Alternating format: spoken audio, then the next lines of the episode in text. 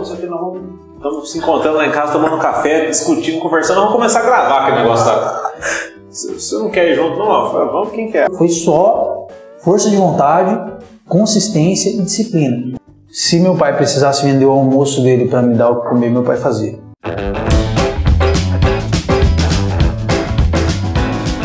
Beleza, galera? Café Brothers App 9. 10.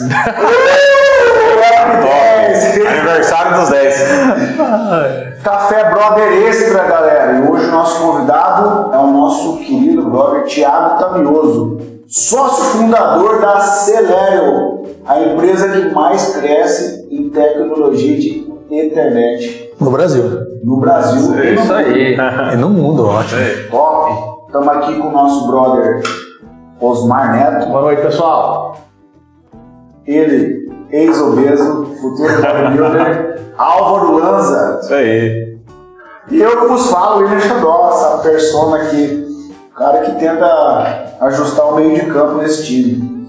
Beleza? Gente, Café Brother Extra, uma pergunta, já vai começar comigo aqui. Eu- e antes de lançar a pergunta, ó, você que não se inscreveu no canal ainda, se inscreve lá no nosso canal, Café Brothers no YouTube, Spotify, segue a gente também no Instagram, tá? o link tá na bio do Instagram.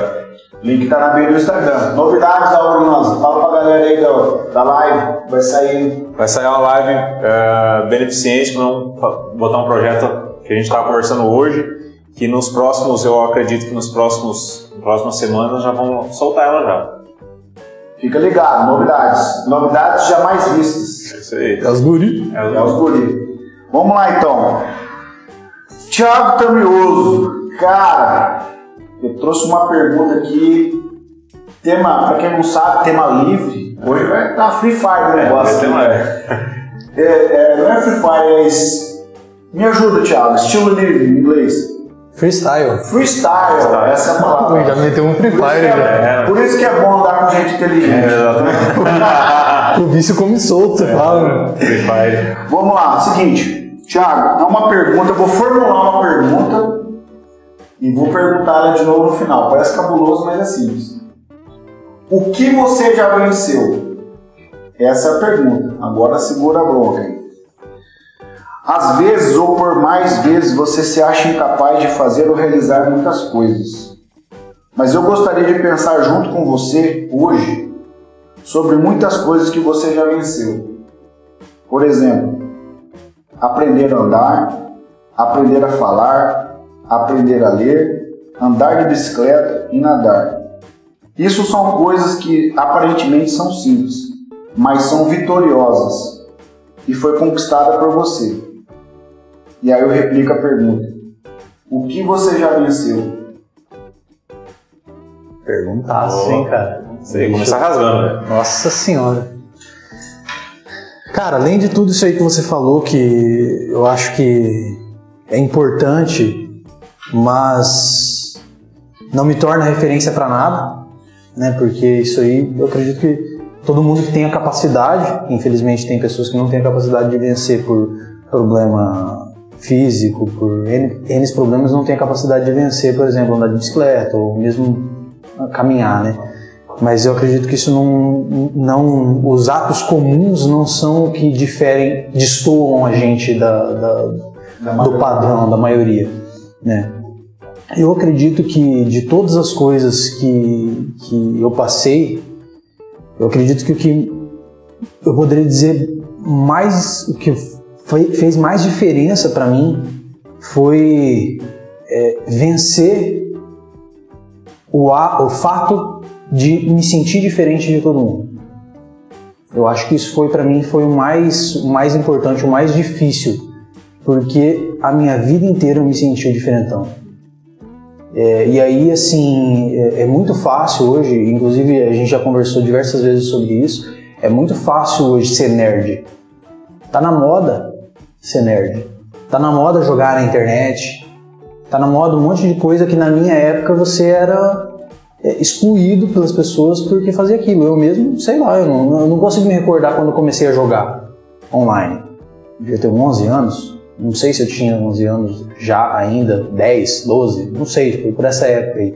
E aí na minha sala, eu estudei, estudei escola pública a vida toda, né? Na minha sala, como toda escola pública, tinha lá 40 alunos, 42, 35, né? Diferente das escolas privadas que tem 15, 20, a escola pública é bem lotada.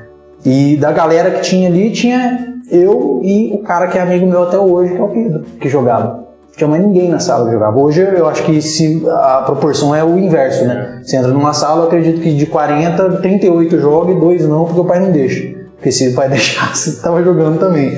Então, isso, o, fato, por exemplo, de eu nunca ter sido fã do que rola na nossa região, na nossa região, que é, vamos colocar o estilo musical, né? E eu sou um cara muito apegado com música, música é uma coisa muito importante para mim.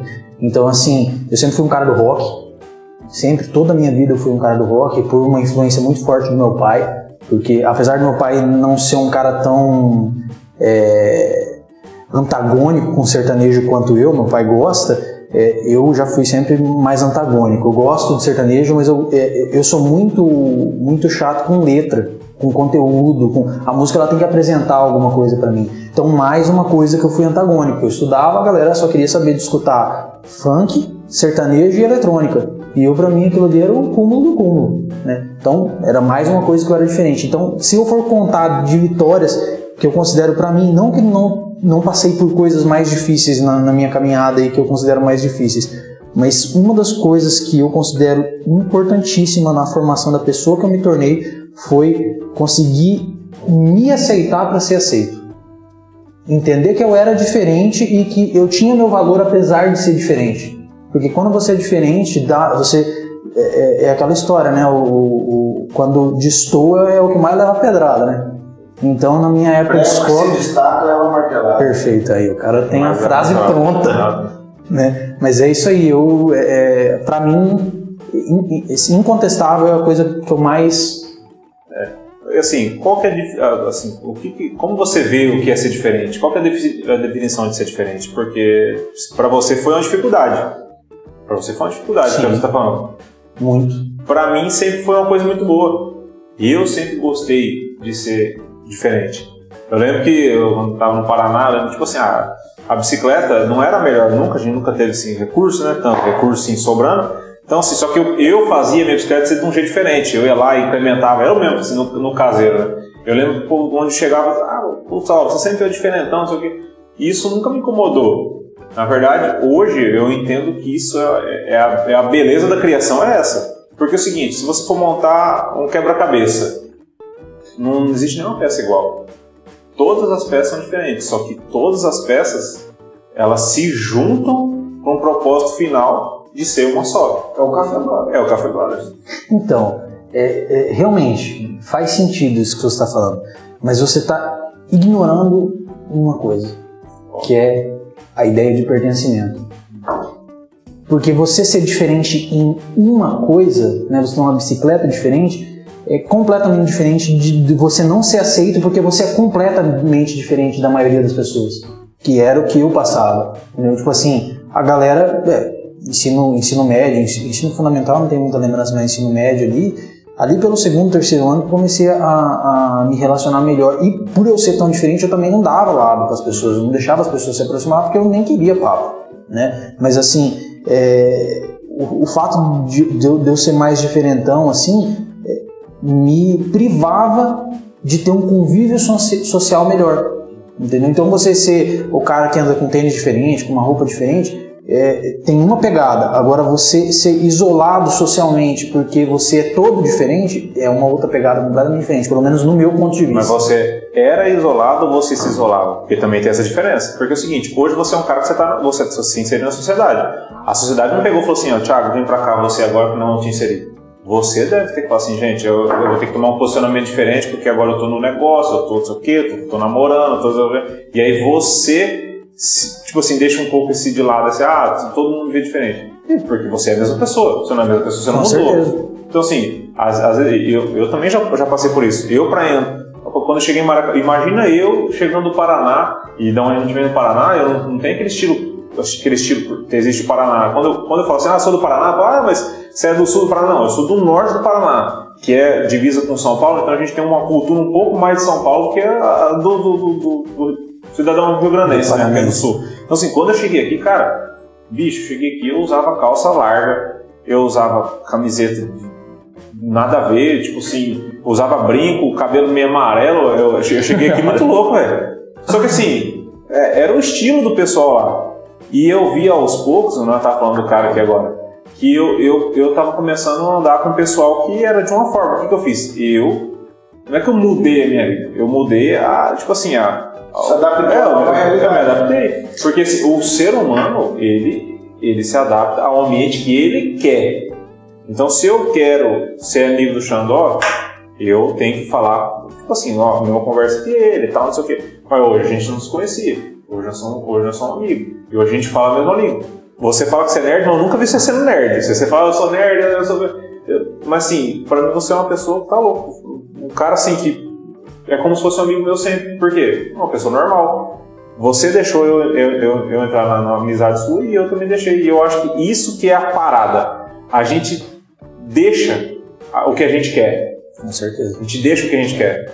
Então, mas você você fez um, um levantamento interessantíssimo dessa questão de se, se isolar ou é, isolarem você, né? E aí eu trago o que eu penso, né? Que eu vejo assim, quando você é adolescente, a gente supervaloriza algumas coisas e subvaloriza outras. Então, assim, eu não mudei. Eu particularmente, não, mudei. Eu, eu me tornei um cara que eu aceito mais as coisas. Então, tipo assim, eu era um cara que a galera tava escutando uma música, não curtia lá e desligava a caixa de som. Então eu não era um cara muito, muito. Não, não, não posso culpar de todo, todo mundo, né? Mas, tipo assim, só que em contrapartida, ninguém também fazia questão de, de ser, de, de tornar o ambiente mais agradável pra mim. E na realidade o mundo é assim mesmo. É. Entendeu? O mundo, o, o mundo tá cagando pra você. É, você vai- que se vire e faça o seu, o seu jogo, porque o mundo não vai te perdoar. Não. Entendeu? Então, assim, é, eu, eu diria que teve um pouco dos dois. Um pouco do, de, de, de eu isolar a mim mesmo pra, com medo de me machucar? Não diria nem isso, mas por, é, é, por eu saber qual era a resposta que eu ia ter, né? Por ser diferente. E um pouco foi as pessoas me isolarem mesmo, porque eu acredito que aquela, aquele momento da adolescência, tipo assim, se você é um cara é, que você não vai nas festas, as pessoas já te olham de um jeito. Se é um cara que você não escuta a música todo mundo tá escutando, não se veste como as pessoas se vestem, na, na adolescência isso é muito importante. Né? Então, é, foi marcado. A minha adolescência foi muito marcada por isso. Agora, na minha vida adulta, eu, é, na realidade, assim, eu, eu não tô nem um pouco preocupado com as músicas que as pessoas escutam, né? E também, se as pessoas estão preocupadas com as músicas que eu escuto, as pessoas estão preocupadas com o que eu escuto, eu acho que elas estão se preocupando com uma coisa bem inútil, porque é problema único e exclusivo meu, né? O que eu escuto. Tiagão, cara, essa questão, ó, quando a gente é, gosta de rock, quando a gente é adolescente, o próprio, às vezes o próprio estilo, né, acho que acaba, acaba afastando a gente mesmo, né? O próprio, o próprio, não, o próprio estilo, né, acaba te, te- deixando isolado, né, porque é, ah, não preciso ser, criar armadura, ser o cara, né, o, o cara firme, não posso ser fraco, né? Só que assim, isso talvez, cara, tenha feito você crescer é, muito mais cedo do que os outros. Né, hoje, assim, que eu- pelo que eu te conheço, cara, eu, eu falo assim, tem que fazer uma brincadeira, o Thiago tá miojo, é o cara que resolve tudo em três minutos, né? Você entendeu? Essa é nova pra É, mim. e assim, eu, eu não sei dizer assim se, se isso aí é de você mesmo ou de criação, né? Porque às vezes foi cresceu num ar, um ar que você teve um, sei lá, um mindset de crescimento, né, cara? Isso aí tem no livro, né? O mindset, você tem o, o, o mindset de crescimento e o mindset, mindset é, é, fixo, né? Então assim, e você é um cara que sempre con- consegue fazer as coisas. Eu tô mudando um pouco o foco da- do, do assunto aqui, né? Mas você consegue pegar as coisas de uma maneira muito fácil, cara. E esse fato de ser nerd te trouxe uma, talvez uma energia muito pulsante nesse, nesse sentido aí, de fazer as coisas de uma maneira por conta, cara, vai lá e quando menos você espera tá pronto. Entendeu? Então assim, é é uma questão que você teve muita dificuldade com relacionamento, e você já citou isso quando era mais novo, mas hoje você falou que quebrou essa barreira, né? E hoje você é um cara excepcional por causa disso, né, cara? Por, por quem você foi? O fato de ser nerd ou não, É, não, o- e aqui eu falei pra você, hoje é a coisa mais normal do mundo. Você falar com o cara, por exemplo, joga um videogame, o cara. Eu, cara, eu cansei de entrar em conversas onde as pessoas falavam assim, não, pra mim você ia perder tempo. Jamais que eu vou perder duas, três horas jogando no computador. Rapaz, eu não perdia duas, três horas, eu perdia 16. Eu jogava. É, eu, eu- Há quem diga que eu perco tempo quando, quando eu vou caçar, quando eu vou pescar. Mas isso é um, é um, é um negócio. É, é eu o, te- é o teu negócio. É. Esse lance assim, cara, de ser diferente, cara, eu. E, é, você, uma, pô, uma baita, uma vitória. Pra mim, na verdade, é uma vitória de identidade que você teve. Eu sou o Thiago Tamioso, esse cara, e ponto. E é o seguinte, cara, esse lance de ser diferente, eu sempre amei ser diferente, velho. Desde, cara, meu nome, Willer velho. Quem que chama o Willer velho? Mãe, um beijo, mãe. Obrigado, mãe. Você, ó, foi 10 comigo, Entendeu? Então, assim, na escola, velho, ninguém chamava o William Xandó. Eu era sempre o último da chamada. E essa, esse lance de ser diferente, eu sempre quis ser diferente. E, tipo assim, também não tinha muito recurso. Mas o que, que eu fazia? Eu ia lá e pintava no meu tênis. Criatividade, é, do meu Eu também. pintava no meu tênis, mano. E ela passava um loguete, um spray. Um dia, eu, um tempo, eu lembro até assim, ah, eu tinha um tênis no Adidas que eu comprei, era bem antigão e tal. E todo mundo comprou aquele Adidas, cara. Eu fui lá, comprei, arrumei um spray dourado pintei ele, cara. Eu cheguei na escola, falei, pô, louco esse tênis, não. Cara, essa é uma versão Adidas dourada É. velho. Versão Dubai. Pega o cara, eu fazia de tudo pra tentar me incluir, o cara fazia de tudo pra tentar É, se você excluir. Entendeu? Só que daí o que, que acontece? Eu achava o máximo ser diferente. É velho. porque se chama atenção, né? E Chama daí- atenção. Putz, aí é essa E parada. E é igual você tá falando, às vezes, como você não fazia isso, você. É porque na realidade eu já chamava atenção por natureza, pelas diferenças, entendeu? Porque tipo assim, enquanto tava todo mundo preocupado em tomar tereré na casa dos outros, eu tava pensando que level que eu ia pegar no diabo. Jogo, né? Tipo assim, é, na época, na época, na realidade, quando eu fiquei inserido, eu- eu sou da, da, do old school mesmo, né, cara, dos, dos RPG da vida. Então, eu comecei a jogar, sei lá, eu tinha uns 10, 11 anos, eu comecei a jogar Tibia. Então, você pega 10, 11 anos, significa 10 anos atrás. Oh, não, eita, errei a conta agora em matemática, mandou um abraço. Né? Há 11 anos atrás, eu tinha 11 anos, foi há 17 anos atrás. Então, você pega, foi no primórdio ali do, do, do desenvolvimento da internet. Nós somos do interior, né? Então tem esse agravante também, né? Porque são, eram poucas pessoas que tinham acesso à internet já na época. E eu, rapaz do céu, eu jogava e eu vou falar você, eu jogava com força, hein? Era, rapaz, tanto é que, ixi, tem história. Uma vez que é, atacou minha sinusite e teve uma tia minha que falou que é, eu tava com dor de cabeça porque eu tava ficando cego por causa do computador, que eu só ficava no computador. Então tem muita história. A gente finalizando essa parada da, da assim, o que você já venceu então nesse lance, você conclui que foi vencer essa parada de ser quem você é, independente do que os outros pensassem. Eu diria mais. Que a maior vitória pra mim foi entender que ser eu também tem o meu valor. Uau, cara, isso é top, isso cara. Isso é massa demais, velho. E mais ainda, um valor único, né, cara? Porque não tem um valor igual esse. Não existe valor igual esse. Legal, cara. Então, putz, cara, pra você que tá ouvindo a gente aí no podcast, cara, você também tem o seu valor hoje, cara. Exatamente. Entendeu? Com certeza. Na realidade, é aquilo que eu falo diversas vezes, eu acredito que eu até falei no último episódio que a gente falou sobre educação. É, se você medir a capacidade de um peixe subir em árvore, o peixe vai ser sempre ruim. O peixe é bom em nadar. Então, você quer achar uma coisa que você é bom, você tem que achar o que foi feito pra você e não ficar procurando o que foi feito pros É o seu outros. propósito. Legal. Álvaro Lança. Álvaro Lança. Não pegou aí? Peguei, pô. Lança, lança brava. Ah, eu queria fazer uma, uma pergunta pro Thiago. Se o Xandó fez uma pergunta pro Thiago Tamioso, eu vou fazer uma pro Thiago Empreendedor. Ah, Cara, quanto tempo levou pra você fazer sucesso no que você tá hoje? Do nada. De repente. Por quê? Eu, faço pergunta. Porque, cara, quem encontra você hoje, pô, cara, do nada você. Cara, você tá com um negócio aqui, tem a coisa, comprou seu carro, tá com a empresa bom, não o quê. E ninguém. Ninguém quer saber da trilha que você fez. Todo mundo quer saber do, a viradinha de chave. Tipo assim, hum, quando tava no, noven- no Você tá no 100% hoje, quando tá no 99%, o que, que você fez? Só que essa não é a- O lance. o lance. O lance é os 99, É os outros 99. é os 99 pra trás. O processo. Olha, quanto tempo? Porque é o seguinte, você é um cara novo. Um cara novo. Só que hoje, você não é não, não, tô falando da maior empresa de internet da cidade. É uma cidade de 55 É mil habitantes, é muito grande, cara. Não é nossa aí, cara. E ela arrebenta com a gente. É muito café. grande. Então, assim, alguma coisa você fez e, e- e quanto tempo demorou pra, pra chegar? Porque nós, nós tá falando aqui antes dos, dos bastidores, né? Ninguém, ninguém fala de quanto como vocês compravam de, de- de meia dúzia de, de, de- equipamento. equipamento.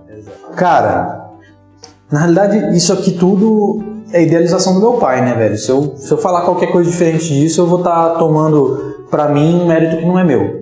Né? É, meu pai, por eu ser nerd, aí vamos voltar lá atrás. Na realidade, meu pai que é o cara mesmo, meu pai que é o empreendedor. Eu só. Eu sou o cara que aperta os parafusos.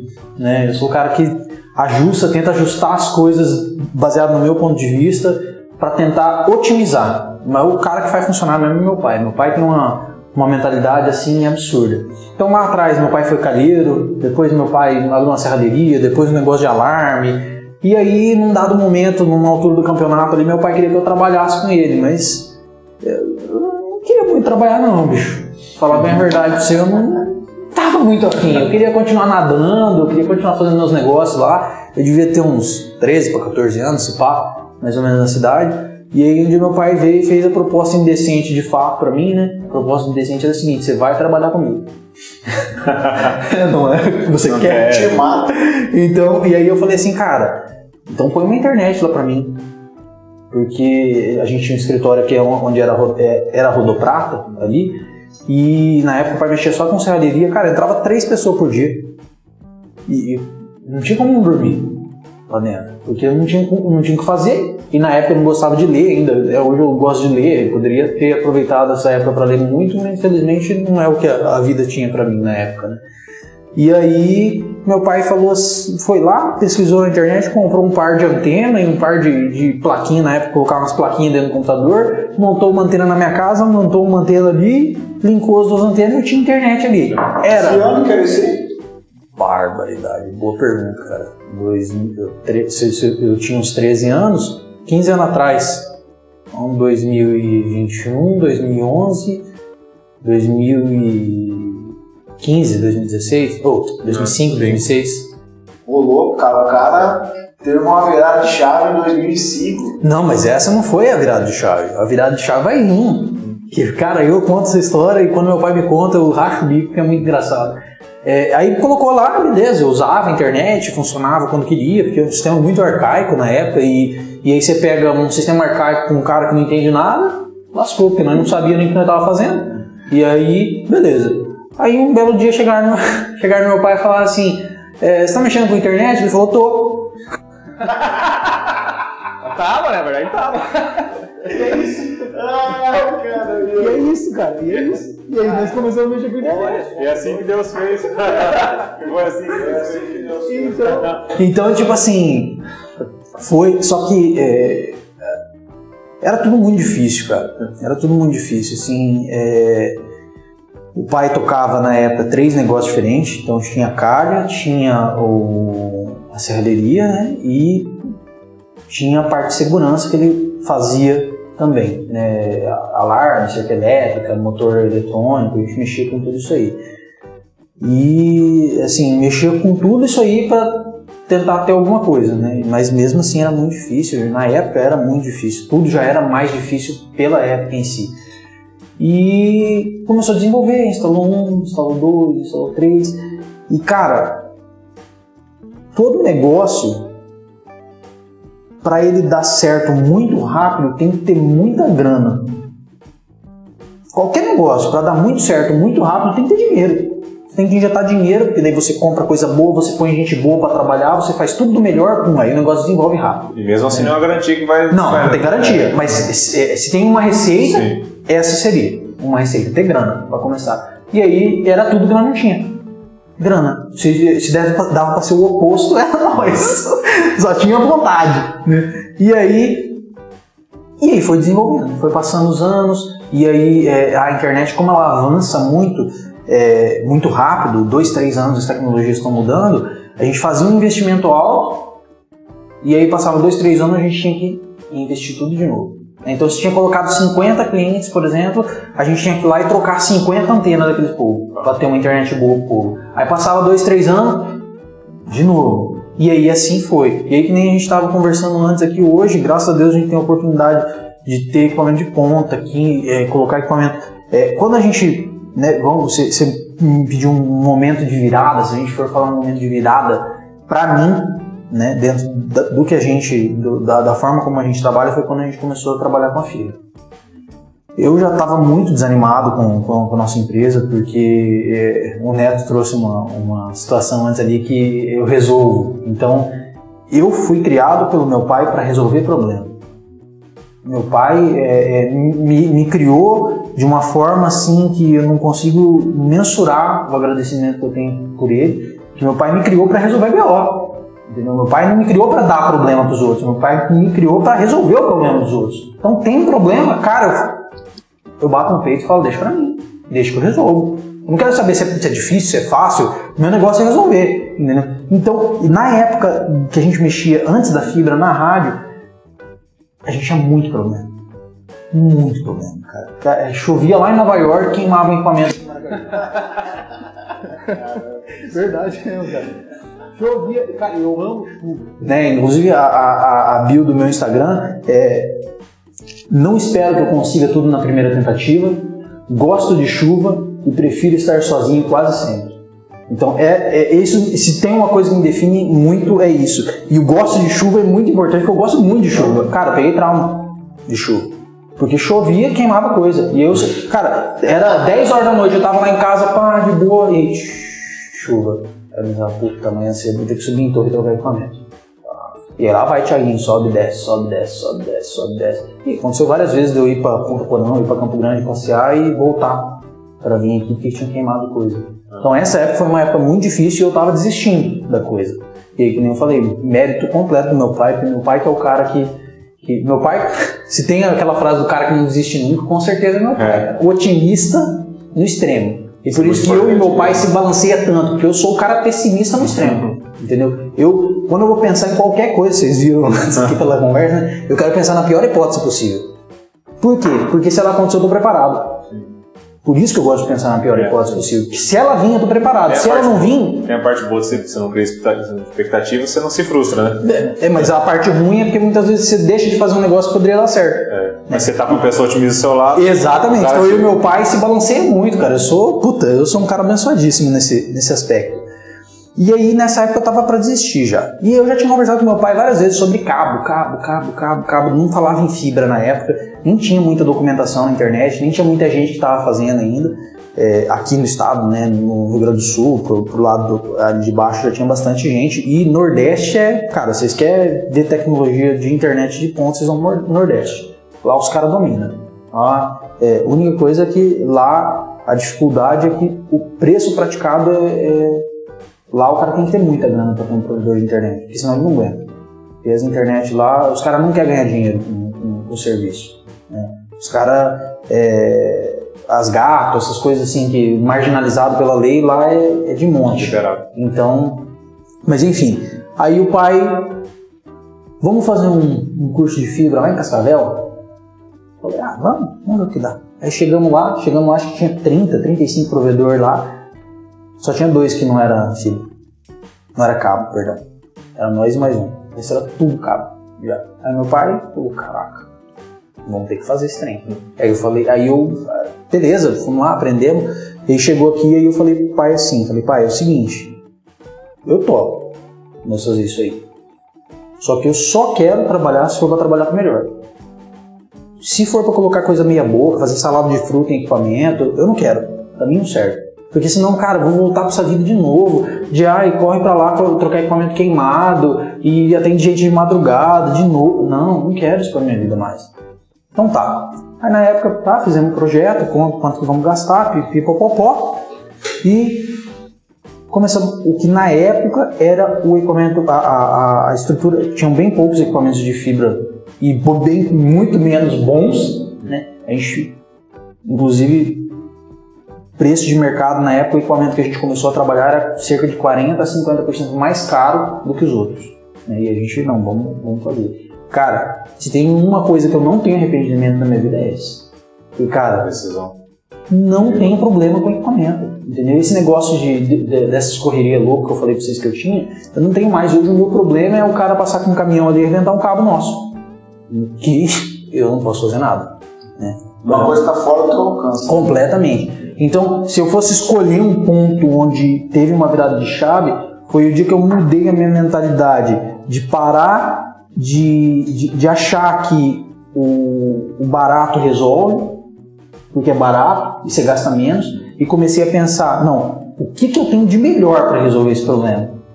Ali foi onde a coisa começou a mudar. E aí, Vocês foram pioneiro na, sim, na fibra ótica? sim. Na verdade, aqui a gente começou a, a passar os cabos em setembro, setembro, setembro de 2016. A gente começou a passar os cabos aqui em Maracaju. Em janeiro de 2017, dia 2 de janeiro de 2017, a gente ativou o nosso primeiro cliente, que foi o Posto Gabi. E aí depois ali pra frente, a gente fez um plano piloto, né? O nosso, o nosso cabeamento primeiro ele pegou ali o BNH e o José Brejão em um pedacinho do Monte Verde, ali em cima. E aí a gente foi, como, como a gente não tinha grana para fazer a cidade inteira, a gente foi fazendo de forma gradativa, né? E aí, mas, mas aqui em Maracaju, em, em fibra ótica, a gente foi os primeiros a, a fazer. Qualidade anda junto com longevidade, né, cara?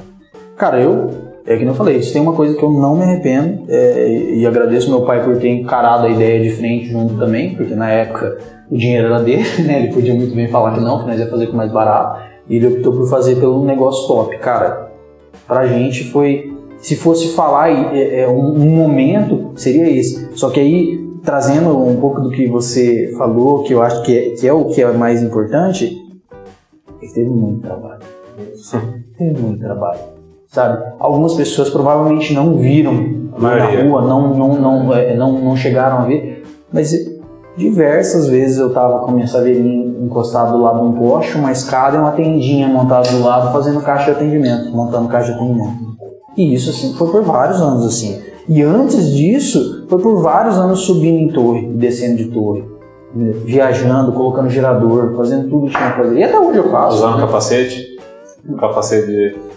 De subir nas torres? Ah, ah, capacete. Rapaz, capacete eu não gostava de usar. Mas uma vez eu tava subindo numa torre e eu dei uma cabeçada num arame. Cara, que eu, até hoje eu sinto a dor. Da, da cabeçada que no arame. Aí eu comecei a usar capacete pra largar mão de ser trouxa, né? Aí nunca mais. Bom, interessante você falou ali. é, tem uma frase que já está montada, né? Falando frase montada. Pense, pense no melhor e se prepare para o pior, né? E é bem que você citou ali. E continuando nesse, nesse tema aí, Thiago, relacionado à questão da, da empresa, é, você falou que você e seu pai tão, tão, têm temperamentos totalmente opostos, digamos assim, né? Ou temperamentos, ou uma, uma maneira de pensar totalmente diferente. Como é que vocês se complementam hoje aqui dentro, por ser uma empresa fam- familiar? Cara, esse é um assunto. Se me fizesse essa pergunta cinco anos atrás, eu ia. Rapaz, não sabia nem o que, que eu ia te responder. E pode começar.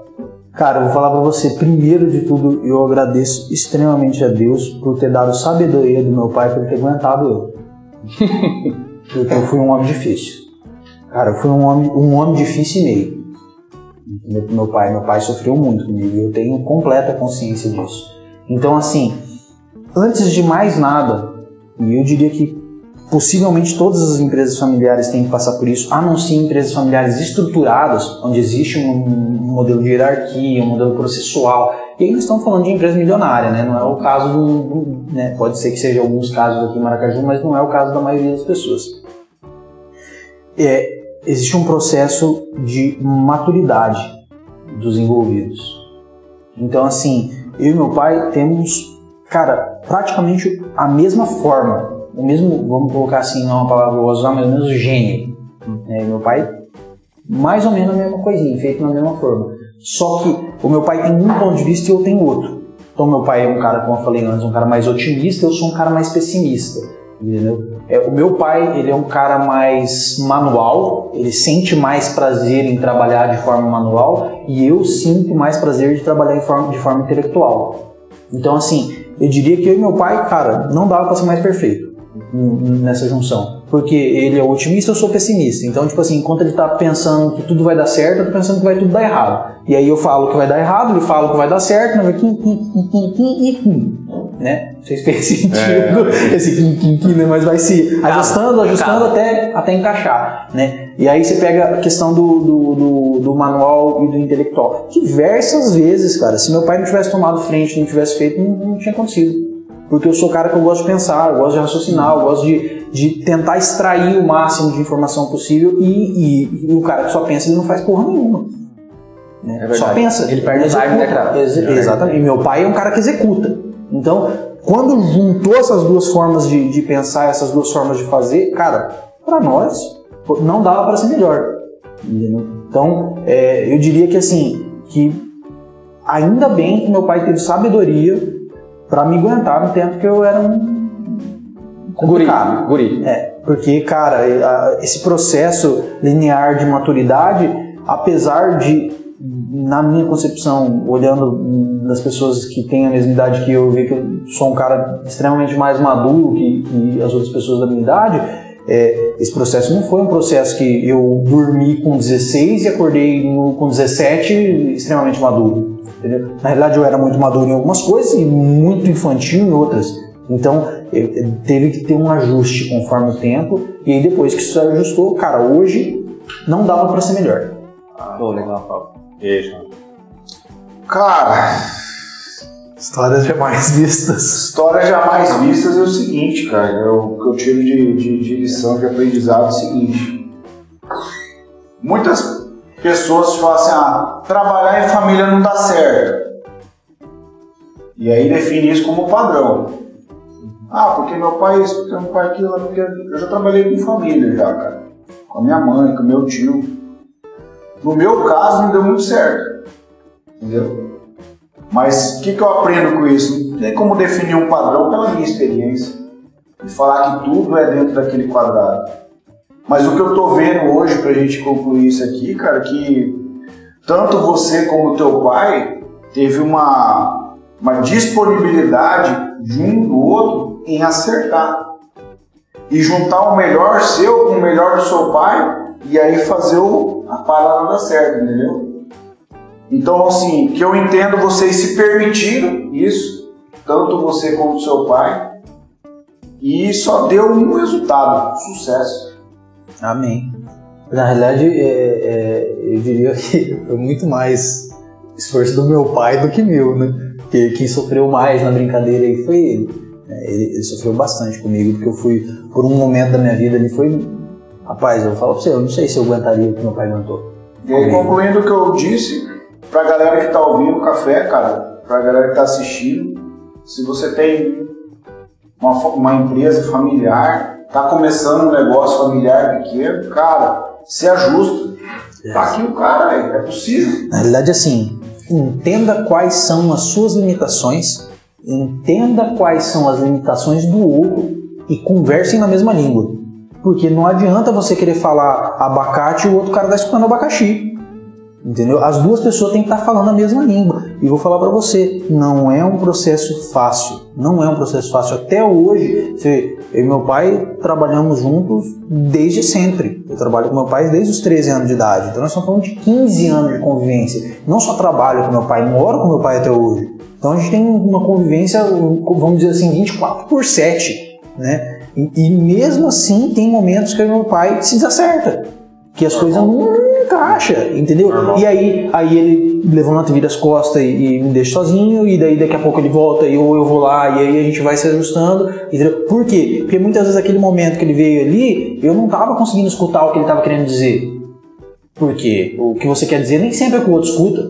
Então, se tem um ponto que as pessoas têm que analisar muito nesse negócio da- do, do negócio familiar, seria entender quais são os seus limites, entender quais são os limites do outro e se esforçar ao máximo para conversar a mesma língua. Uau, essa importantíssimo, né, galera? Foi de graça isso aí. Verdade. Cara, uma chave poderosa isso aí, cara. Osmar Neto. Tiago, não. Tiago, eu quero saber duas coisas relacionadas. Uma que. Uma so- sobre o que você gosta é, e interligar isso com disciplina, né? Na época que você fez o fisiculturismo profissional, digamos assim, né? Como você correlaciona a questão da disciplina, isso aí? Uma coisa que você gosta e você trazer uma disciplina totalmente regrada, como é que funciona? Tá. Inclu- Inclusive, né, tô- a gente largou aqui para as perguntas no, no Instagram. Um cara já falou assim: E aí, Thiago, quando você vai voltar para os palcos de novo eu- do turismo? Cara, é, é uma pergunta muito interessante. Eu treino eu pratico esporte, eu não lembro nem de, desde quando. É, eu nadei quando eu era eh, criança, adolescente, não antes, sei lá, ali, eu devia ter girino. É, eu devia ter. eu devia Cachorrinho. A modalidade Eu de, não sei, 8, 9 anos comecei a praticar esporte. Então eu nadei, eu joguei handball, eu joguei basquete, eu joguei futsal. Eu quebrava bastante os caras, as pernas dos caras no futsal. eu sempre fui. Na, na época de crescimento, de desenvolvimento, eu era um pouquinho maior que a maioria do- da pesada, né? E aí depois eh, chegou num certo patamar que todo mundo fica mais ou menos da mesma altura e aí eu fiquei magrelo. Né? E aí foi onde eu comecei a praticar musculação. Só que a musculação, dentro do que eu acredito, e pode ser que eu estou completamente errado, mas a musculação, para ela ter resultado, você tem que ter foco, você tem que ter disciplina e você tem que ter consistência. Disciplina e consistência, disciplina e consistência, acabou. Você, assim como eu acredito que em tudo que a gente quer fazer que tenha resultado é isso aí, é, a musculação, se você quer, ah, puta, eu, quero ter um corpo bonito, eu quero ter tanquinho, eu quero ter, ser braçudo, eu quero ser. Beleza. Você quer receita do bolo? Disciplina e consistência, ponto. Ah, disciplina e consistência no quê? Cara, disciplina em fazer uma dieta bem regrada, dormir na hora, é, é, ir treinar todo dia, fazer seu treino certinho. né? Consistência significa o quê? Fazer aquilo ali todo santo dia, até quando você não quer. Então, é, eu, eu sei lá, acho que eu devia ter uns 18 para 19, 19 para 20. Eu já treinava, e aí só que eu era peso pena, né? Pesava 68 quilos. E aí eu, eu passei por um processo de um. eu era muito magro, cara. Era só o osso que pesava 68 quilos, tá? É, eu passei por um processo de um término de um relacionamento e descendo aqui na, na rua do escritório, mas reto. Você sai daqui, você vai reto, a casa de frente com a rua aqui, morava um amigo meu. E naquele período nós estávamos em cinco, contando comigo, três terminou o relacionamento. Ah, é uma bad vibe, então. Não, pior não era isso. Pior que eu saía daqui, descia lá e já chegava lá com uma caixinha de Heineken e ali nós estourava o pau jogando videogame e bebendo. E eu passei umas Afogando quatro. Afo- É, na verdade. Assim que nerd afogava jogando videogame, É. É, na, na época eu já era um nerd adulto já, né? Quando eu era um nerd criança era só jogando. E aí? Aí, passou umas quatro semanas assim, eu falei, cara, eu não posso ficar fazendo isso pra minha vida inteira não. Eu vou me matar desse jeito. Eu Falei, eu preciso focar minha energia em outro lugar. Aí, falei assim, não, beleza. Cara, por isso que eu falo, você não faz se não quiser. Qualquer coisa. Você, você, você trouxe uma informação antes ali, ah, que você vai, você vai, aprende, faz. Cara, só não faz quem não quer. Só não aprende, só não estuda, só não executa quem não quer. quem, Você quer, pega nem. e quem quer, ninguém segura. Você pega na internet, cara, ó, eu vou, vou- vou só fazer um adendo aqui pra trazer essa informação. Eu devia ter uns 15, 14, 15, 16. Cara, até esses tempos atrás, vamos colocar aí até os meus 22, quem fazia a parte gráfica da loja era tudo eu. Photoshop, era tudo eu que fazia. E, você acha na época, hoje você entra em Hotmart, tem um monte de coisa que vem de curso aí, inclusive cursos ótimos que você aprende. Na época, primeiro que tinha mal é mal o YouTube. Então, os, os tutoriais que tinha para você aprender a fazer as coisas era escrito. Você tinha que ir lá e ler, aí tinha os print screen, aí você ia fazendo e tal. Foi desse jeito que eu aprendi. Então, já era um pouco mais difícil. Hoje é muito mais fácil, não aprende quem não quer. Entendeu? Quem não tem. É, é, é- E, cara, é aquilo que eu falei antes. Ou você é resolvedor de problema ou você é causador de problema. Os dois não dá, bicho. Ou meio termo, nem, nem, Não tem como. pensar. Entendeu? Então, voltando. Aí eu vi assim, putz, desse jeito, desse jeito não dá pra ser, né? Falei, beleza, vou voltar a focar na academia. E aí eu voltei pra academia e aí internet, né? Porque eu fiz esse adendo por isso. Pô, internet, ah, dieta, tá, montei uma dietinha pra mim. Bom, 68 quilos foi pra 80 em 3 meses. De massa, tá? Não, não engordei, de massa magra. Então, só que o que que é? Aí você fala assim, pô, é, e aí na época, ah, tomou bomba, tomou. Não, na época não foi feito nada, nenhum processo hormonal, não foi feito nenhum. Foi só força de vontade consistência e disciplina. O que e, com- e comida. Consistência e disciplina. Por quê? Porque eu acordava todo dia às 6 horas da manhã, vinha trabalhar, trabalhava o meu dia inteiro e, cara, aconteceu diversas vezes de eu chegar aqui em Maracaju, ter ido ver uma torre, uma fazenda, coisa assim, chegar em Maracaju 9, 10 horas da noite e eu tava lá no Marquete, tio, treinando. Interessava a hora que eu chegava, entendeu? Dieta, bonitinho, de 3 em 3 horas. Na época eu era muito regrado. Aí, ai, é 10 horas da noite, o povo acha ruim de dormir 10 horas da noite. Rapaz, eu podia estar na festa que for, podia estar quem tivesse. Chegava 10 horas, eu chegava, olhava assim, 10 horas, falava, galera, vou nessa, até amanhã. Às vezes que eu não fazia isso era num sábado, que eu sabia que no domingo eu ia poder dormir um pouquinho mais. Aí eu ia pra casa meia-noite, uma, duas da manhã. Na época eu tava focadíssimo, nunca passava disso. Então, assim, todos os dias você me chamava lá, o Xandó me chamava pra ir tomar um trelé na casa dele. Cara, 9h50 eu olhava pro relógio e falava, Xandó, eu vou ir porque eu preciso dormir 10 horas. Então, isso é Você fazia antes igual que ela faz hoje. Hoje é, hoje é ele que me manda embora. Você viu, que, você viu que é interessante que eu fiz a pergunta, é, porque eu sei que você gosta disso, mas pro cara chegar no nível que você chegou, não é só disciplina, tem que ter algo a mais. Porque Eu é, ia falar disso agora. porque é assim que acontece. Quando você falou os 99% que ninguém vê, porque assim eu treino, mas eu nunca tive tanta disciplina igual você teve pra você chegar lá. Eu falo isso aí abertamente. Eu como desregrado, né? Tomava minha cerveja, não, não vou negar isso. É, eu, eu, fiquei, eu, eu fiquei por um período. Isso antes da competição, tá? Depois, na competição, só pra você ter uma ideia, quando eu, eu me preparei pro, pro, pro, pro fisiculturismo, eu não tinha tanta disciplina que nem nessa época que eu tô falando. Quando eu me preparei pro fisiculturismo, eu tinha menos disciplina do que esse com, com 19, 20 anos que eu contei pra vocês. né? Por quê? Porque eu já tinha criado um shape, eu já tinha uma estrutura muscular massa, então, tipo assim, eu me dava o luxo. Errado. Completamente errado. Porque se você quer destoar da maioria, você tem que fazer o que a maioria não faz. Justamente. Uma, Voltou. mas, oh, desculpa, Alves, só pra finalizar aqui. Pô, mas você ia dormir 10 horas, cara. Quem que faz isso? É, ninguém não. faz, cara. Ninguém Não, faz. Não, eu é por faço- né? É, ninguém eu- faz. É, as minhas meninas não deixam. Pecuária noturna. Eu já fiz, cara, muito, muito, muito, muito. Eu não, eu não, eu não consigo citar pra você a quantidade de vezes que eu saí de lugar que eu tava na casa de amigo e fui 10 horas e fui embora. O incentivo manda muito, né, meu? Tem o, o, o amigo meu falou assim, ô bicho, por que você toma um pré-treino? Eu falei, Queria trocar uma ideia, cara. né? Ele falou, No cara meio da pecuária, né? Falou assim, meu pré-treino é os boletos que eu tenho pra vencer em casa, viu? Ele tá, tem. Ele falou, rapaz, eu olho pra aquele lado, bicho, eu vou na academia, eu destruo.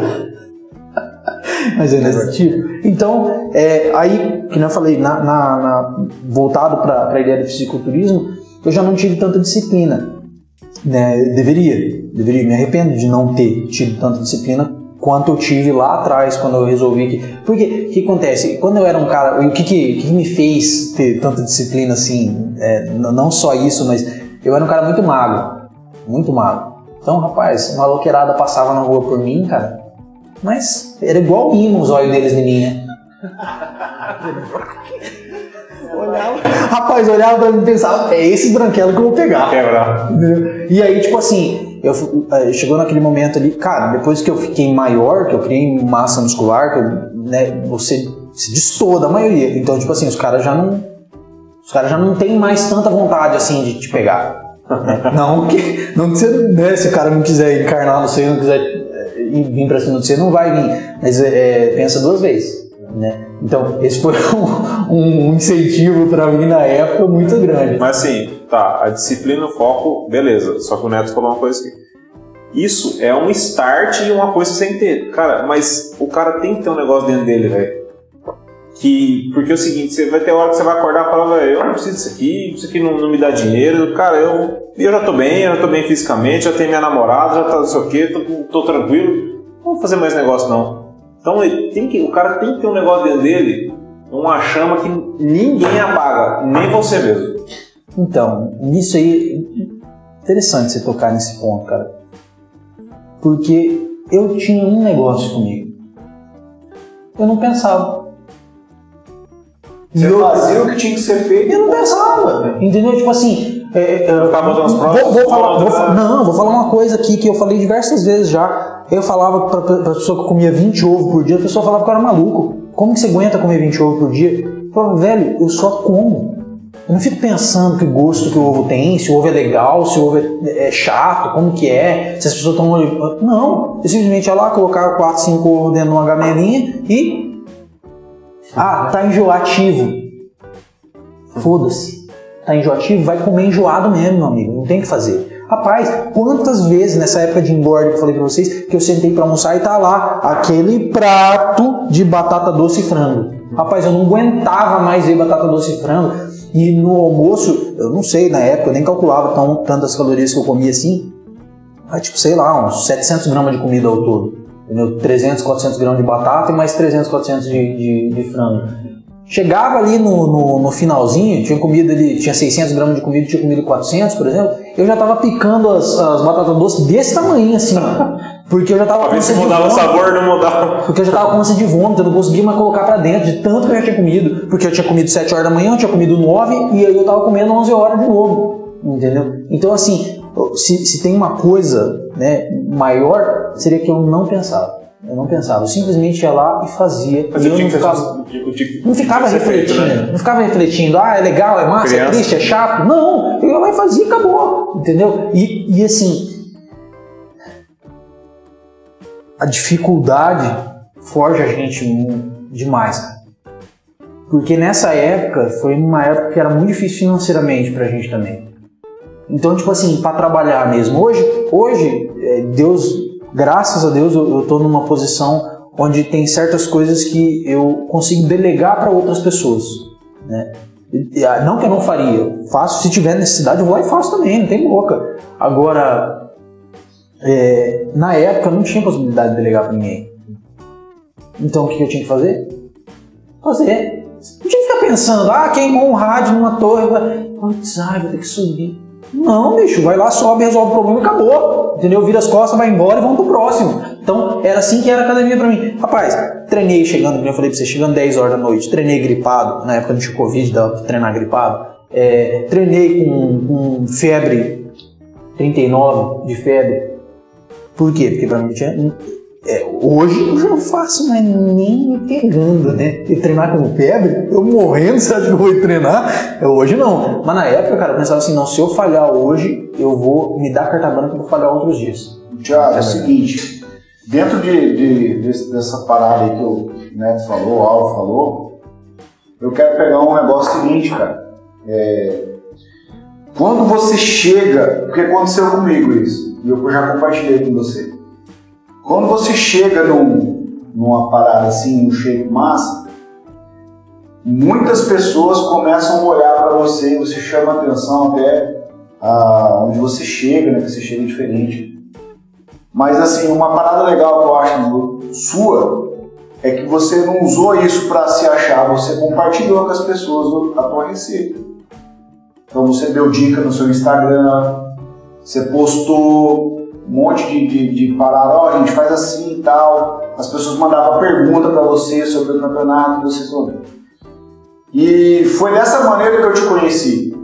Quando a gente foi treinar, eu, eu, eu não sabia treinar muito, errada. Aí você teve paciência comigo, falou, assim, faz assim, cara. Ó, tô meu mecânico tá errado. O Neto também faz isso comigo até hoje.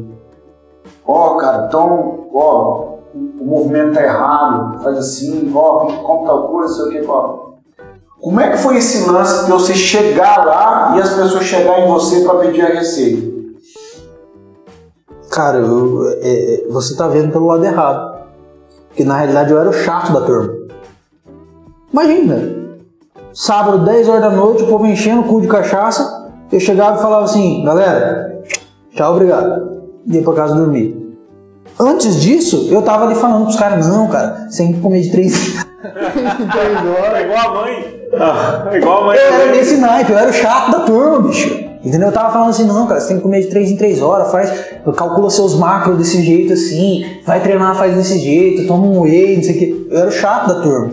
Então, na realidade, esse, esse, esse compartilhamento de informação que você quer dizer, pra mim foi uma coisa natural. Eu não me esforcei pra, pra, pra passar nada pra ninguém, não me esforço até hoje. Entendeu? Então, assim, se eu tô lá, e eu sou chato turma. Não, eu chego lá, por exemplo, na academia, eu vejo um cara fazendo errado, eu não deixo o cara fazer errado. Eu fico agoniado, bicho. Eu chego no cara e falo assim, cara, endireita essas costas aí. Estufa esse peito, fecha essa escápula. Por quê? Porque eu não quero que o cara se machuque, porque eu já me machuquei, né? Então muitas vezes eu entro de uma forma protetiva, mas é, é, você vê pelo lado bom. Mais uma vez, o meu lado pessimista vindo à tona aqui. Eu vejo pelo lado ruim, eu era o chato da turma. E diversas vezes brigaram comigo ainda nos rolês, porque eu ficava falando demais de academia. E assim, passa pela tua cabeça que outras pessoas foram para esse mundo numa uma vida mais, vamos dizer assim, mais saudável através do, do seu exemplo? Seu posicionamento. Né? Cara, com certeza, com certeza. Na verdade, assim, eu vejo, eu vejo pessoas que estão tão no fisiculturismo hoje, estão competindo, e são pessoas que quando eu competi, elas vieram trocar ideia comigo. Pô, legal, Entendeu? E falar assim, ah, Lô, gostei que você competiu e tal, como que é? E, e aí eu passar a minha experiência que, cara, pra mim, foi uma das melhores experiências da minha vida, é um negócio magnífico. Entendeu? Se alguém tem vontade de fazer isso, cara, tem que fazer. Não interessa se vai lá para perder, se vai lá para ganhar. Mas a experiência de você participar de um negócio desse é magnífica, do começo ao fim, porque é, é você se prepara, né? Vamos pegar uma pessoa, um amador nem eu, você se prepara ali seis meses, nove meses, vai ficar dois minutos mostrando então, tipo assim, é um período muito longo construindo um negócio que vai ser mostrado por um período muito curto. Então, é, em todos os aspectos é muito legal. Lá, quando você chega lá, o, os atletas, o convívio, é muito bom, cara. Se a pessoa tem vontade, não precisa ter medo, não tem que ter medo, tem que encarar. Entendeu? Aí, é, é, tem, né, um, um, um, vou fazer só uma reflexão aqui, que existe o fisiculturismo de Instagram e o fisiculturismo da vida real. Tá? Fisiculturismo, o fisiculturismo de Instagram ele é muito bonito. O fisiculturismo da vida real não é tão bonito assim, não. É bem maçante, é bem desgastante. E a pergunta que o Joãozinho mandou de, de, de quando que eu vou subir de novo, provavelmente nunca mais.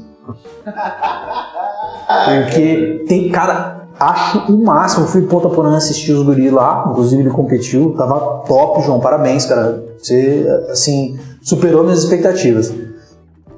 É, fui lá assistir, cara, o local, a forma, o contexto. Nossa, eu acho demais de legal, cara. Eu, eu sou apaixonado por isso. Só que só de eu pensar que eu tenho que passar por todo aquele processo que eu passei de novo, cara, já dói meu coração já. Eu não, não, sei, eu não sei se hoje eu tenho pique, porque hoje eu estou focado em outras coisas, eu estou focado nesse nosso projeto aqui, eu estou focado na, no, no, no, lance da internet aqui, em, em, em, melhorando cada vez mais.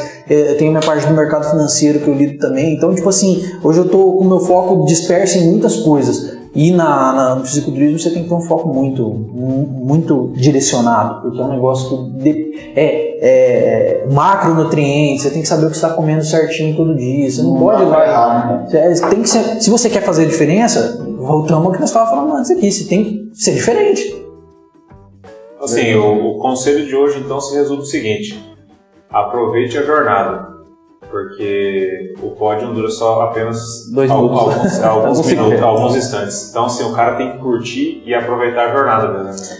Com certeza, cara. tem, dentro disso aí tem uma reflexão que, que eu faço muito, que é quem é você depois que você conquistou todos os seus sonhos?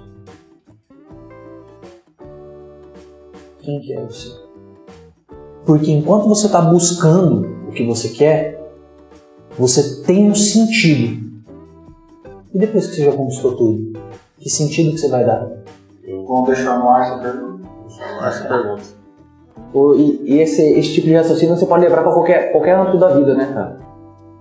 Né, porque você acaba liderando pelo exemplo. Né? Quando você faz algo a mais né, do, que, do que as pessoas normais fazem, você se torna referência, né? E você não precisa falar nada.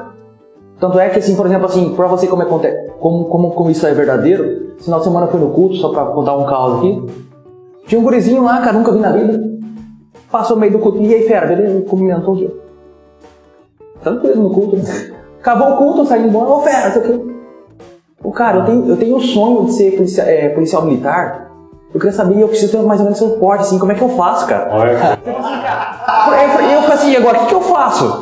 Sabe, deu um branco, ué, sabe? Porque assim, a gente não é acostumado, mas como você se torna um exemplo, às vezes para outras pessoas, as outras pessoas veem isso aí no exemplo, né, cara? Bom. Né? Então isso aí vale pra tudo, né? Eu achei bacana, falei assim, cara, é o seguinte, você tem que treinar musculação. Musculação, é, musculação pra você crescer musculação.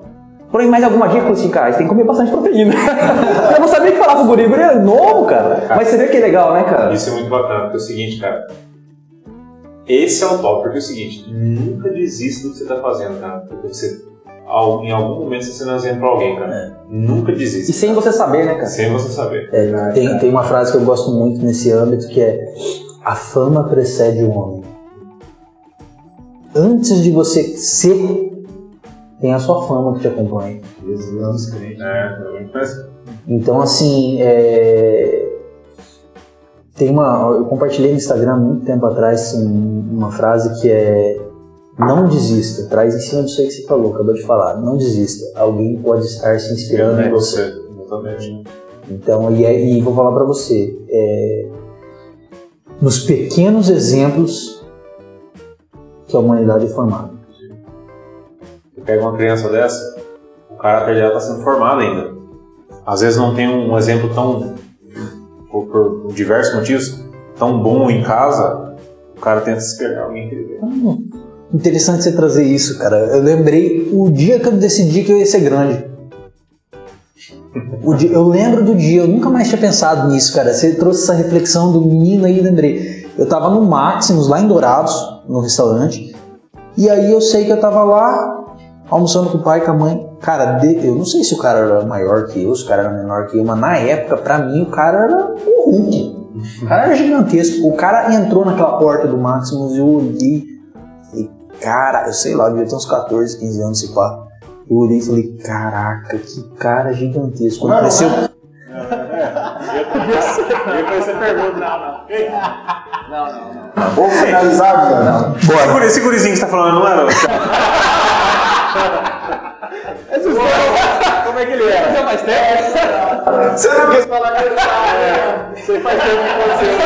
Faz tempo que aconteceu é Porque a diferença de idade é grande, né? Não, né? O Neto era grandão já. verdade. Eu falo que o Neto nasceu tamanho, não é possível. Seguindo aqui com o nosso podcast Café Brothers, só os meninos da pecuária hoje, Café Brothers Extra. Chata Mioso. Chata Mioso, falando em Café Brothers, cara, quero fazer uma pergunta pertinente para você.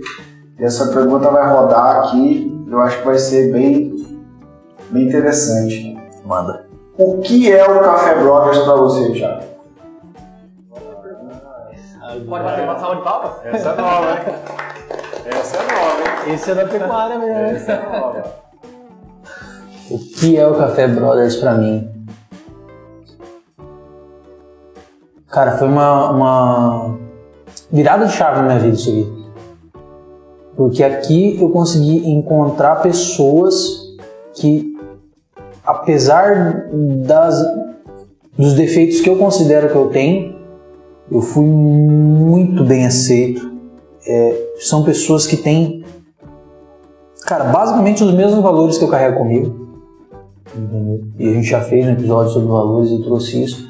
Então, é, para mim, se eu fosse definir em alguma coisa, seria primeiro baseado nessa aceitação que para mim isso aqui, cara, vocês não têm noção do que é isso para mim.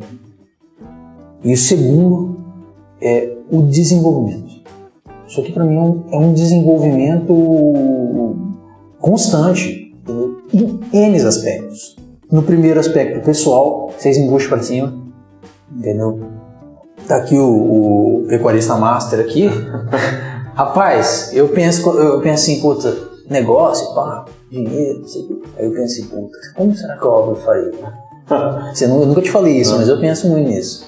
Entendeu? Netão, cara, não tem nem como comparar, né? Bicho é, é massa pura, bicho, entendeu? Cara, você, é, a maioria das pessoas não sabe, mas eu não sou um cara religioso, né? Eu tenho meus valores comigo, mas os meus valores, eles estão... Se eu colocar, dizer acima, vai parecer um negócio meio, meio bosta, não é o que eu quero dizer, mas os meus valores, eles estão além da religião. Uau. Eu não, eu não coloco os meus valores, eles não estão equiparados à religião. Eu sou quem eu sou, apesar de qualquer coisa. Entendeu? Então, assim, você eu admiro muito é, é, essa religiosidade que você traz para as coisas, esse ponto de vista religioso que você traz para as coisas, é, me faz aprender muito. Então, esse desenvolvimento constante em áreas que geralmente eu tendo a negligenciar, não é que eu sou ruim, mas eu não sou bom. Não sou 100%, eu sou 100% em um monte de coisa, né? Ou 90%, vamos colocar assim. Mas eu sou bom em algumas coisas. Mas no que vocês são bons, eu tenho certeza que eu não sou 100% igual a vocês. Então, é, nós estávamos falando do exemplo, cara, para mim isso aqui, vocês não têm noção. Eu não consigo colocar em palavras o que, que isso aqui faz na minha vida nesses aspectos e aí desenvolvimento a gente traz desenvolvimento putz, tive que aprender a filmar aprender a editar aprender a gravar aprender um monte de coisa que para mim apesar das pessoas talvez é, vocês não sei como vocês veem isso mas para mim é um prazer porque eu amo o desafio eu amo. Cara você quer você quer me fazer um homem feliz você me dá uma coisa que eu não sei fazer. Putz pensa num homem que fica feliz que não sabe fazer porque eu gosto de aprender. É que nem eu falei antes meu pai me ensinou para resolver problema cara o que, que é resolver problema para mim? Você não sabe fazer? Manda para mim, filho. Deixa que eu faço. Toca a bola. Então, o que, que o, o, o café para mim? Primeiro, aceitação. Isso aqui foi uma virada de chave para mim, por encontrar pessoas que têm a mesma direção de pensamento que eu tenho. Né? E segundo, desenvolvimento constante em várias áreas da minha vida. Top. Cara, é. Pra mim, você quer que eu, quer que eu responda também? Quer que eu assim? ou quer que eu, quer que eu responda em cima do que ele respondeu? Se você quiser, mano. Se quiser falar, cara, aqui está livre. Assim, eu, eu acho que, cara, você também não, não tinha pensado nisso, o Randall largou a brava aí, né, cara? Mas o Café Brothers é a extensão daquilo que a gente vive, né, cara? É uma extensão do que, do que a gente passou, do que a gente quer passar ainda, porque o pessoal não sabe, mas nós estamos com um monte de projeto aí que nós vamos colocar no Café Brothers aqui nos próximos episódios. Então, assim, é uma extensão do, de, de, experiências, né? de fatos, de verdades, de histórias que a gente está mandando para frente. Mas o Thiago colocou de uma forma. Tá louco. Eu, eu, eu não, não, não, não, não, tinha imaginado dessa forma. Rapaz, eu, forma. eu, tive que me segurar para não chorar é, aqui, bicho. Massa, ah, massa, massa. É, se eu ser o segundo, né? Bom, eu vou basear pelo que o Thiago falou. Né? Não vou falar o que significa o Café Brothers para mim, que não acho que não é o momento.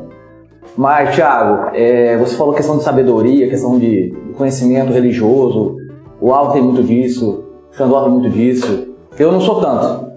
Né? E você também tem. Não é religioso. São valores, cara, que é valores que, que todo mundo. Valores que todo mundo tem que carregar. Entendeu? De fazer o bem, de ser o bem, de ser o melhor. Entendeu? E, eu, e querendo ou não, por mais que você não saiba disso, são valores que, que o cristão carrega dentro de si, né? né? E não é, Deveria, né? É, e não é religião, na verdade, né? Acho que todo mundo aqui é cristão. A gente, tenta, a gente tenta ser cristão, lógico, todo mundo erra, todo mundo peca, né? Isso aí todo, todo dia vai acontecer isso aí. Não somos perfeitos. Mas você está incluído nisso aí, é que você não sabe. Você vê sua sabedoria pelo outro lado, mas é a mesma que os dois carregam. Cara, é o seguinte, é, é legal, né? Eu sabia que essa pergunta ia ser uma pergunta pauleira, faca na caveira, né, cara? Entendeu? Ela pode voltar aqui de novo quando tiver outro brother sentado no lugar dele ali, né, cara? É, mas é o seguinte, é, eu, eu não me considero ser um cara religioso, acho que não é essa a palavra, religioso, né? Que o religioso o que, que é o cara, assim, coloca o cara dentro de quatro linhas, né? A, ela limita, né? Mas eu, eu, eu, entendi, eu entendi o que você trouxe. Mas é mais ou menos essa pegada aí, né? Cristão, né, cara? Mas assim, eu quero falar para você que você carrega valores dentro de você que... Qual, foi o lance, qual que é o lance da parada? Quando Deus criou todas as coisas, Ele foi criando pela palavra, Ele foi falando, foi acontecendo. E quando Ele criou o homem, ele pegou com a mão, formou e soprou. E ele falou: façamos nós, conforme a nossa imagem e semelhança. Então, quando ele, quando ele criou você, ele soprou dentro de você o fôlego de vida e esses valores que você carrega. Por isso que você às vezes não sabe de onde que veio, mas foi o próprio Deus que colocou dentro de você. E aí você carrega, você carrega eu, ele carrega, eu carrego, E são valores que estão ecoando na eternidade dentro de nós. Entendeu? Então, às vezes o que, que acontece? Você não tem consciência, mas isso você já carrega desde o ventre da sua mãe. Entendeu? E aí o bacana de, de, disso, de, de ter valores parecidos, porque todos nós fomos criados pelo próprio Deus, por um único Deus. Entendeu? E eu achei fantástico, cara, que você trouxe, cara, tipo assim, Deus um sentido na tua vida, um propósito, cara. E o bacana disso é encontrar pessoas diferentes, de conhecimentos diferentes, de criação diferente, unido por um propósito. Que é sempre o que o Alvo fala, são as pessoas. Quando o Xandão falou assim, ô, vamos isso aqui, nós vamos, estamos se encontrando lá em casa, tomando café, discutindo, conversando, vamos começar a gravar aquele negócio da... Você não quer ir junto? Não, falei, vamos, quem quer? Ah, o Thiago Camelo, Neto, isso aqui. Cara, eu não conheço muitos caras, não sei o quê, não, sou, não sou só amigo seu, né? Da...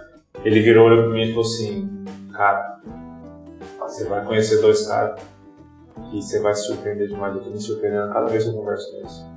Cara, começou a elogiar vocês dois, elogiar assim, de uma forma assim, e assim, cara, os caras são assim, assados, assim. E aqui mesmo, na hora que eu tava no, no banheiro ali fora, o, o falou assim, falou, cara, nem se a gente tivesse escolhido a dedo, a gente não tinha arrumado pessoas igual a gente arrumou.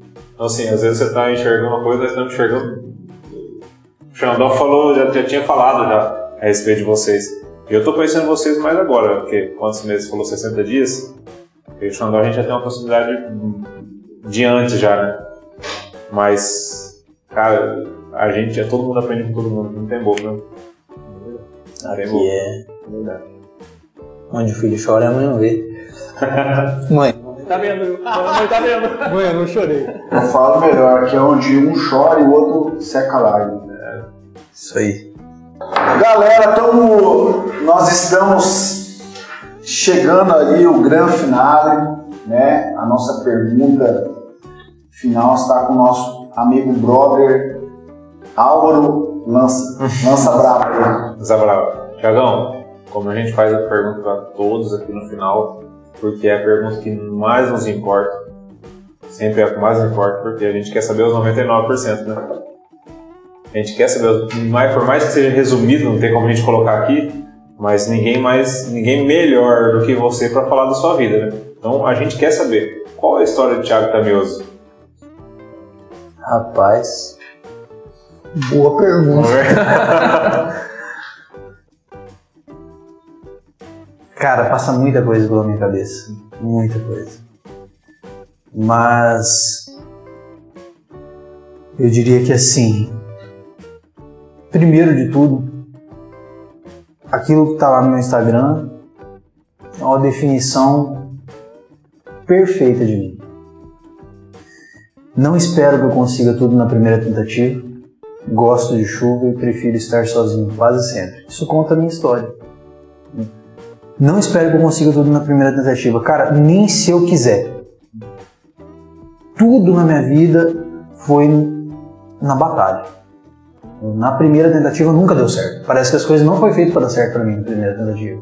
Então, persistência. Gosto de chuva demais, apesar hoje graças a Deus não queima tantos equipamentos que nem queimava antigamente.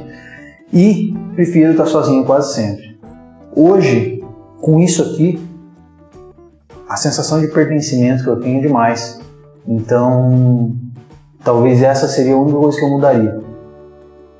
Então, vamos pegar lá o Thiago. O Thiago nasceu do seu Clóvis e da dona Lucimar há 28 aninhos atrás, poderia dizer 18, né? Mas infelizmente. infelizmente já não é mais essa a realidade. Os meus 18 anos de boy, that's over, baby. É, fui muito bem criado, muito bem criado. O meu pai, se meu pai precisasse vender o almoço dele para me dar o que comer, meu pai fazia. Então eu sou um cara hoje que graças a Deus eu tenho consciência para olhar para isso de uma forma sensitiva. Hoje eu vejo que meu pai ele deu tudo o que ele tinha para me dar e mais um pouco. Então isso foi importantíssimo. Como eu falei diversas vezes aqui, eu fui ensinado para ser um cara que resolve problema. Então uma história que eu posso colocar, já que é o momento de história, é, eu devia ter uns, sei lá, 16, 17 anos, 15. E aí meu pai me largou num lugar com alarme lá e falou: Se vira. Nunca tinha mexido no alarme na minha vida, não sabia nem por onde começava. Liga pra um, liga pra outro. Consegui instalar um alarme. E aí, eu não lembro quem que era o colaborador que a gente tinha na época, ele foi me buscar lá para me trazer pra firma depois. Eu fiquei sozinho nesse lugar. E aí ele falou isso pra mim. Ele falou assim, Thiago, você tem que entender uma coisa. O seu pai te colocou aqui dentro da empresa porque ele quer que você resolva os problemas e não crie mais. E aí depois daquilo, e assim, cara, eu. Calha, eu não, não, não acompanhei muito, mas se me botar a fazer, eu sei fazer, pelo que eu vi. Serralheria, soldar, cortar, o Cleitinho, um abraço. Meu concorrente direto. sei. É, parte de segurança eletrônica, câmera, o que você imaginar, faço internet é a área que eu sinto mais domínio. Gestão, é, edição, gravação. Então, eu para mim não tem tempo ruim. Eu o que o que rapaz, se botou a bola na frente de mim, eu chuto pro gol, tem essa, posso errar. E provavelmente vou errar. Mas chuta. Mas chuto. E aí você vai colocar, vai, vai chegando mais perto, vai chegando mais perto e vai bater. Então, em suma, é isso. É, lá com meus 13 anos, meu pai falou que eu ia trabalhar com ele e não era muito escolhível, ou era trabalhar ou não era. Começamos a trabalhar, começamos com a internet, é, chegou em um dado momento onde eu ia fazer uma faculdade, eu, eu sou adiantado, eu fui, fui, sou, né? Não sou porque eu não estudo mais no, no ensino médio, mas eu era adiantado, então eu, todo mundo saiu do terceiro ano com 17, eu saí com 16. E eu queria fazer uma faculdade. Só que infelizmente eu fazia a faculdade e, e me criava, ou ajudava meu pai, não tinha como fazer os dois ao mesmo tempo. Então, na época, meu pai falou: oh, filho, infelizmente, pai não tem dinheiro para pagar uma faculdade pra você. E se eu saísse da empresa, era um salário a mais que o pai tinha que pagar. Porque outra coisa que as pessoas, a maioria das pessoas não sabem, mas eu trabalhei por muito tempo sem salário.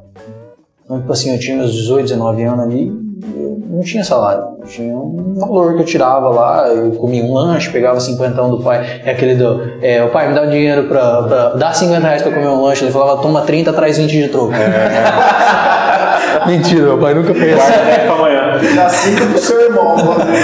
Mentira, o pai nunca foi assim. Mas o dinheiro era contado, né? Então, ali com os meus 16, 17, eu, eu, eu tive a oportunidade de fazer uma faculdade e não pude pelas circunstâncias, né? Eu gostaria de, de fazer na época, mas não fiz e agradeço a Deus por ter sido colocado na posição que eu fui, porque eu sou o resultado do que me aconteceu e do que eu fiz comigo mesmo, né? Então, ali com... Ah, não vou lembrar a idade que eu tinha, é, mas eu já era um pouco mais velho, eu devia ter uns, uns 19 anos. Teve um tio meu que ia ficar doente. E naquele momento a prioridade do meu pai era salvar meu tio. E aí ele simplesmente deixou a empresa na minha mão. Rapaz, não sabia nem olhar a hora em relógio analógico direito. Teve que amadurecer da noite. Era ruim, bicho, eu era ruim. Rapaz, eu tive que tocar isso aqui sozinho. Não era muita coisa, não tinha muito funcionário, não tinha muito colaborador, não, não, não, não girava muito dinheiro, mas cara, você jogar uma responsabilidade desse tamanho nas costas de um piá, ali, ali eu aprendi muita coisa. Ali eu aprendi muita coisa e agradeço a Deus por, por ter tido a oportunidade de estar naquele lugar fazendo aquilo ali. Depois daquilo eu fiz. É, eu fiz física, administração, economia, engenharia de produção e marketing. Não terminei nenhum. Mas eu fiz todas. Entrou, deu uma aprendida. É, eu peguei o que eu precisava e basei no que É EAD? Duas foi EAD. Duas foi EAD. A terceira foi agora, esse último final de semana aí, que foi o Costelão, né? Mas é administração e engenharia, engenharia de produção eu fiz seis semestres, eu acho, sete semestres. Quase cheguei quase a formar. Mas na época foi quando é, meu pai passou por um processo dele que ele teve que se afastar da empresa e aí eu peguei a empresa para tocar sozinho de novo, mas aí a escalabilidade do negócio era muito maior. né? E aí foi outra pancada que eu tomei, porque daí nessa época eu já achava que eu sabia de alguma coisa. E aí eu percebi que eu sabia menos do que eu poderia saber e muito menos ainda do que eu achava que eu sabia. E aí foi outro aprendizado. Isso foi em 2018. Graças a Deus eu tive sabedoria para conseguir fazer as coisas da melhor forma possível que eu conseguia. A gente cresceu em 2018, se eu não me engano, foi 73% no ano. A empresa cresceu. Então assim, a gente teve um crescimento exponencial, foi muito bonito de ver, mas eu paguei o preço. né? É, todo aqui, acho que todo mundo que já sabe que eu fiquei praticamente um ano afastado da empresa, eu não conseguia chegar na frente da empresa, eu passava mal.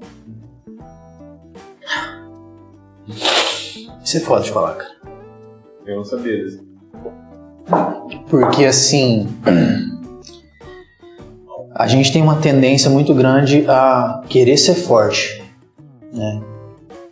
Só que se a gente não tiver em quem se apoiar, não tem força que faz ir pra frente, moço. Né? E aí eu volto à, à ideia da religião. E eu não trago a religião na, na forma quadricular, como você pensa. Eu penso na espiritualidade, vamos colocar assim. Eu, como não fui um cara, nunca fui um cara muito ligado com Deus, eu não sentia que eu tinha ele para escorar. Entendeu? Então, se você tá caindo e não tem onde escorar, o que, que você faz? Cai. Então, eu caí. Eu caí e aí o tempo se tratou de me mostrar que as coisas não eram daquele jeito. Eu tive um apoio gigantesco do meu pai. E assim, é, do mesmo jeito que lá em 2018 ele passou por um processo ruim e eu tive do lado dele, eu tive a oportunidade de ter meu pai do meu lado também, nesse momento que eu, que eu tive mal. E graças a Deus hoje estamos aí. Então, assim, em resumo, seria isso. Tem por trás de, de todo todo arco-íris tem uma chuva. E a minha chuva foi tenebrosa em alguns momentos, em alguns outros momentos ela foi calma, e mas graças a Deus eu sempre tive muitas pessoas boas ao meu redor que me faziam ver as coisas de forma diferente, né, na maioria das vezes. Um período eu acabei passando por um momento aí maior nessa chuva difícil, mas de uma maneira geral é, foram chuvinhas que só a, a chuvinha de manhã boba chovia, passava. E é isso aí. E tamo aí agora, Celerium rasgando. Eu falo, depois desse testemunho aí, bicho, nem ficar quieto. E foi isso que você fez. Quase que eu falei, foi isso que Deus fez. E foi isso que Deus fez. Cara, de tudo que você falou, pra, se eu pudesse acrescentar alguma coisa, é, foi a sua, vamos dizer, desenvoltura em desenvolver habilidades em meio às dificuldades das circunstâncias do tempo presente que você estava passando. Ou seja, Rodolfo Abrantes fala numa ministração aí assim: dá-nos habilidades para caminhar em meio às trevas. Cara, pensa num moleque habilidoso é você. E aprendeu o que? Na chuva de pedra, chuva mansa, chuva de moiabobo, chuva de tempestade, tormenta, e foi desenvolvendo habilidades. Porque são essas situações que fizeram você se tornar uma pessoa que você se tornou hoje. Mares calmos não fazem bons marinheiros. Uma- Tempo bom, Não faz homem forte, você fala. Entendeu? Então, assim, o que eu poderia definir dentro disso aí já, e tirar de aprendizado para mim e para você que está ouvindo, é isso aí. A sua capacidade, cara, é divino isso, de desenvolver habilidades em meio à adversidade. E hoje você está colhendo. Que Amém. você plantou. Amém. Não, foi, não tá, tem nada diferente disso, né? É, na verdade, isso aí importantíssimo isso. Essa essa essa questão que você trouxe, porque eu por muitos momentos eu achei que o que eu fazia era em vão. Por muitos momentos. Eu baixava a cabeça e eu pensava assim, cara, mas. Você aguenta, você aguenta gente te xingando, você aguenta é, subir em torre em chuva. É, rapaz, eu fiz coisas nessa minha vida já, hein, cara, já ralei também. E uma última coisa que eu falo é que eu aprendi muito com você e, quero carregar isso comigo. Já, na verdade, já colocava em prática, mas é sempre estar na condição de ajudar as pessoas. Do que você ser ajudado. Claro que a gente precisa ser ajudado, em certo momento você vai precisar. Mas estar na condição de ajudar o outro é muito melhor, vixe, infinitamente mais, Com certeza. do que você ser ajudado. Isso eu, eu só afirmei dentro de mim o que eu já tinha, caminhando com você. Isso é muito importante. Estamos encerrando. Encerrando. Salva de palma, Thiago. Opa. Não esquece de dar o like, solta o dedo no like, escreve no Instagram. Curte, compartilha e vamos pra cima.